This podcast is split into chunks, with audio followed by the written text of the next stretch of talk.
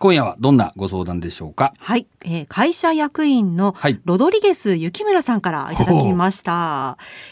いつも番組を聞かせていただいています。総務部長として社内環境の整備改善に従事しています。うん特に中小企業にありがちなことなのですが、ノウハウの継承がうまくいっていません。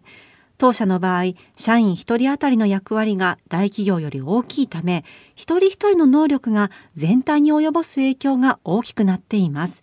結果的に、社員は何でも自分でしなければならないことから自立していくケースが多いようで、それが反対にノウハウが体系化されずに自分一人のものとなり共有されないことになっているようです。今時の若手や中堅社員に見て覚えろ、先輩から盗めと言っても精神論でしかないと思っています。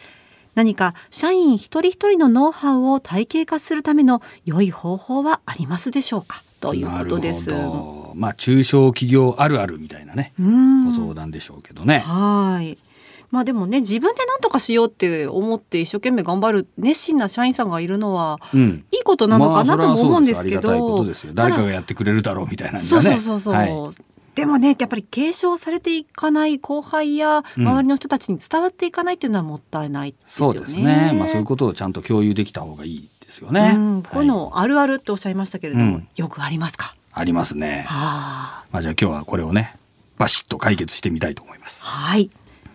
でこれあの解決するためにはですね疑似体験プラス実体験というね、えーことを考えていただく必要があります。ん疑似体験足す実体験ですか？そうですはい。でこれがですね人を成長させるためには非常に有効なことなんだということをまず社内でですね、えー徹底していくっていうかね浸透させていくっていうことをやってもらいたいと思うんですけども、はいまあ、ではどんな感じかっていうことなんですけどねまずですねこれまあいきなりノウハウを体系化するとか言ったってあの普通の人にはなかなか難しいので、えーまず自分がやってることを、まあ、手順をね書き出してみるとか、まあ、はいちょっとしたマニュアルを作ってみてくださいみたいな、ま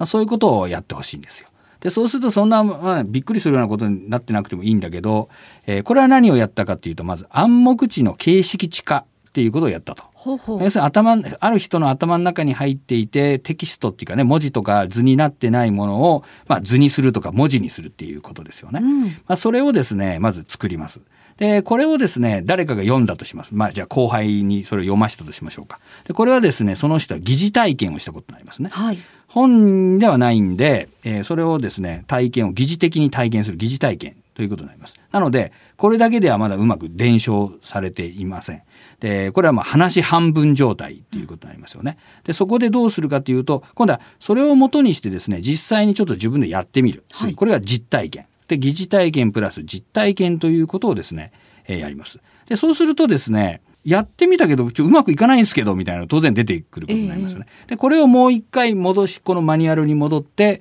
あここもっとこういうふうに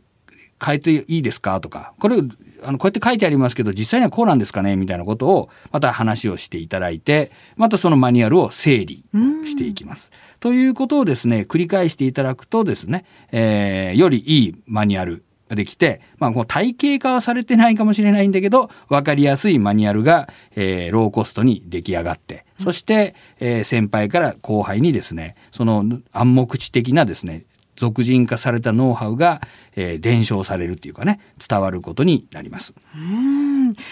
これよくねあの習うより慣れろとかいうこともあるじゃないですか,、はい。とにかく何でもいいから実体験しなさいよって言われることもあるのかなと思うんですけど、うんうん疑似体験から始めるっていうのは、はい。どういう理由があるんでしょうか？これはですねあの普通はですね自分の実体験が大事だと思うじゃないですか。はい。疑似体験なんか人の話だろうということになりますよね。で自分でやった体験っていうのはですね信用できます。自分でやってそうだったんだから必ずそうだ。自分でも見たんだ、はい。俺がそう体験したんだっていうことになります。だけど人の話はですねいやあんたはそうかもしれんけど俺がやった時は違うんじゃね？えみたいなことをついつい考えがちなんで話半分になりがちですよね、はい。だからついつい我々は普段は実体験を大切にしてるんですけども実体験っていうのは自分のい24時間しか使えない。っていうか24時間しか体験できませんよね。そうですね。1日あたり。はい。そうですね。で、1日あたり24時間の体験っていうのは、逆に言うと誰でもみんなしてるわけなんですよ。うん。で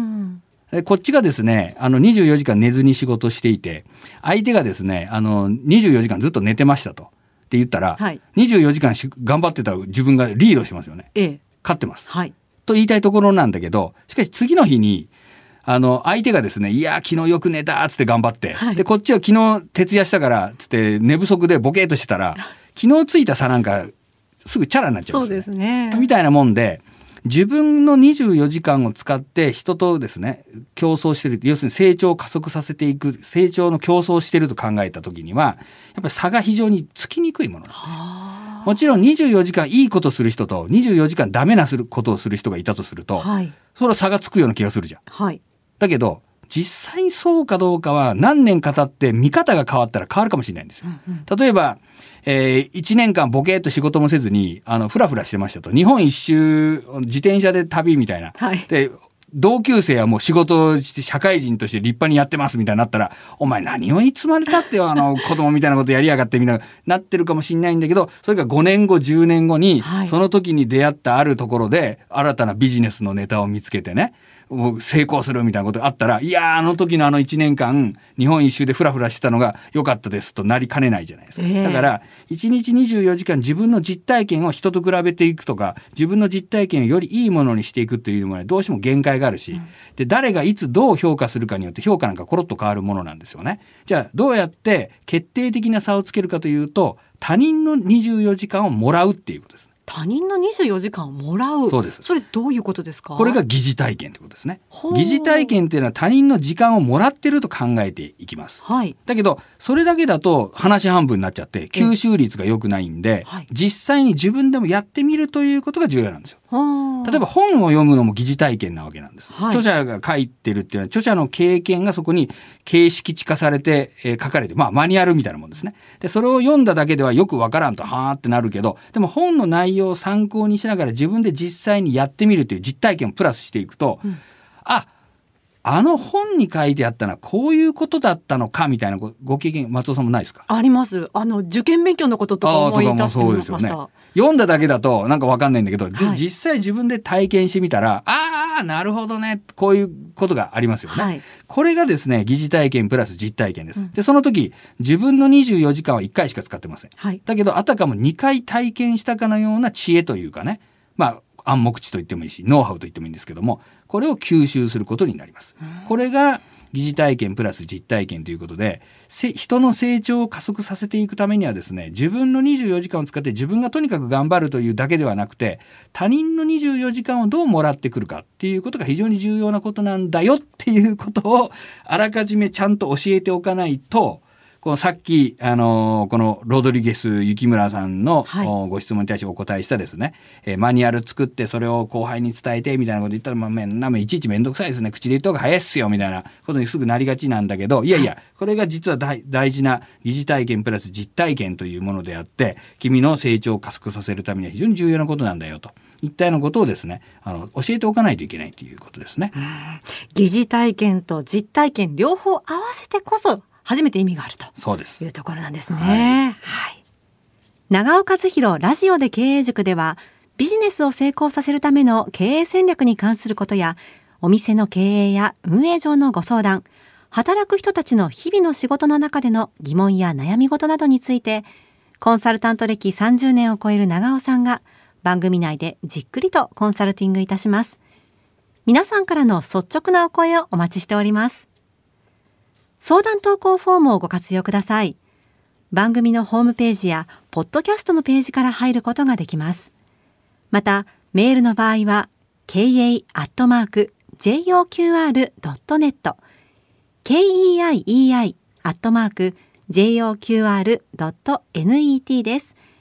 さらに番組のツイッターへのメッセージでもお送りいただけます。採用された方には1000円分のクオカードをプレゼントします。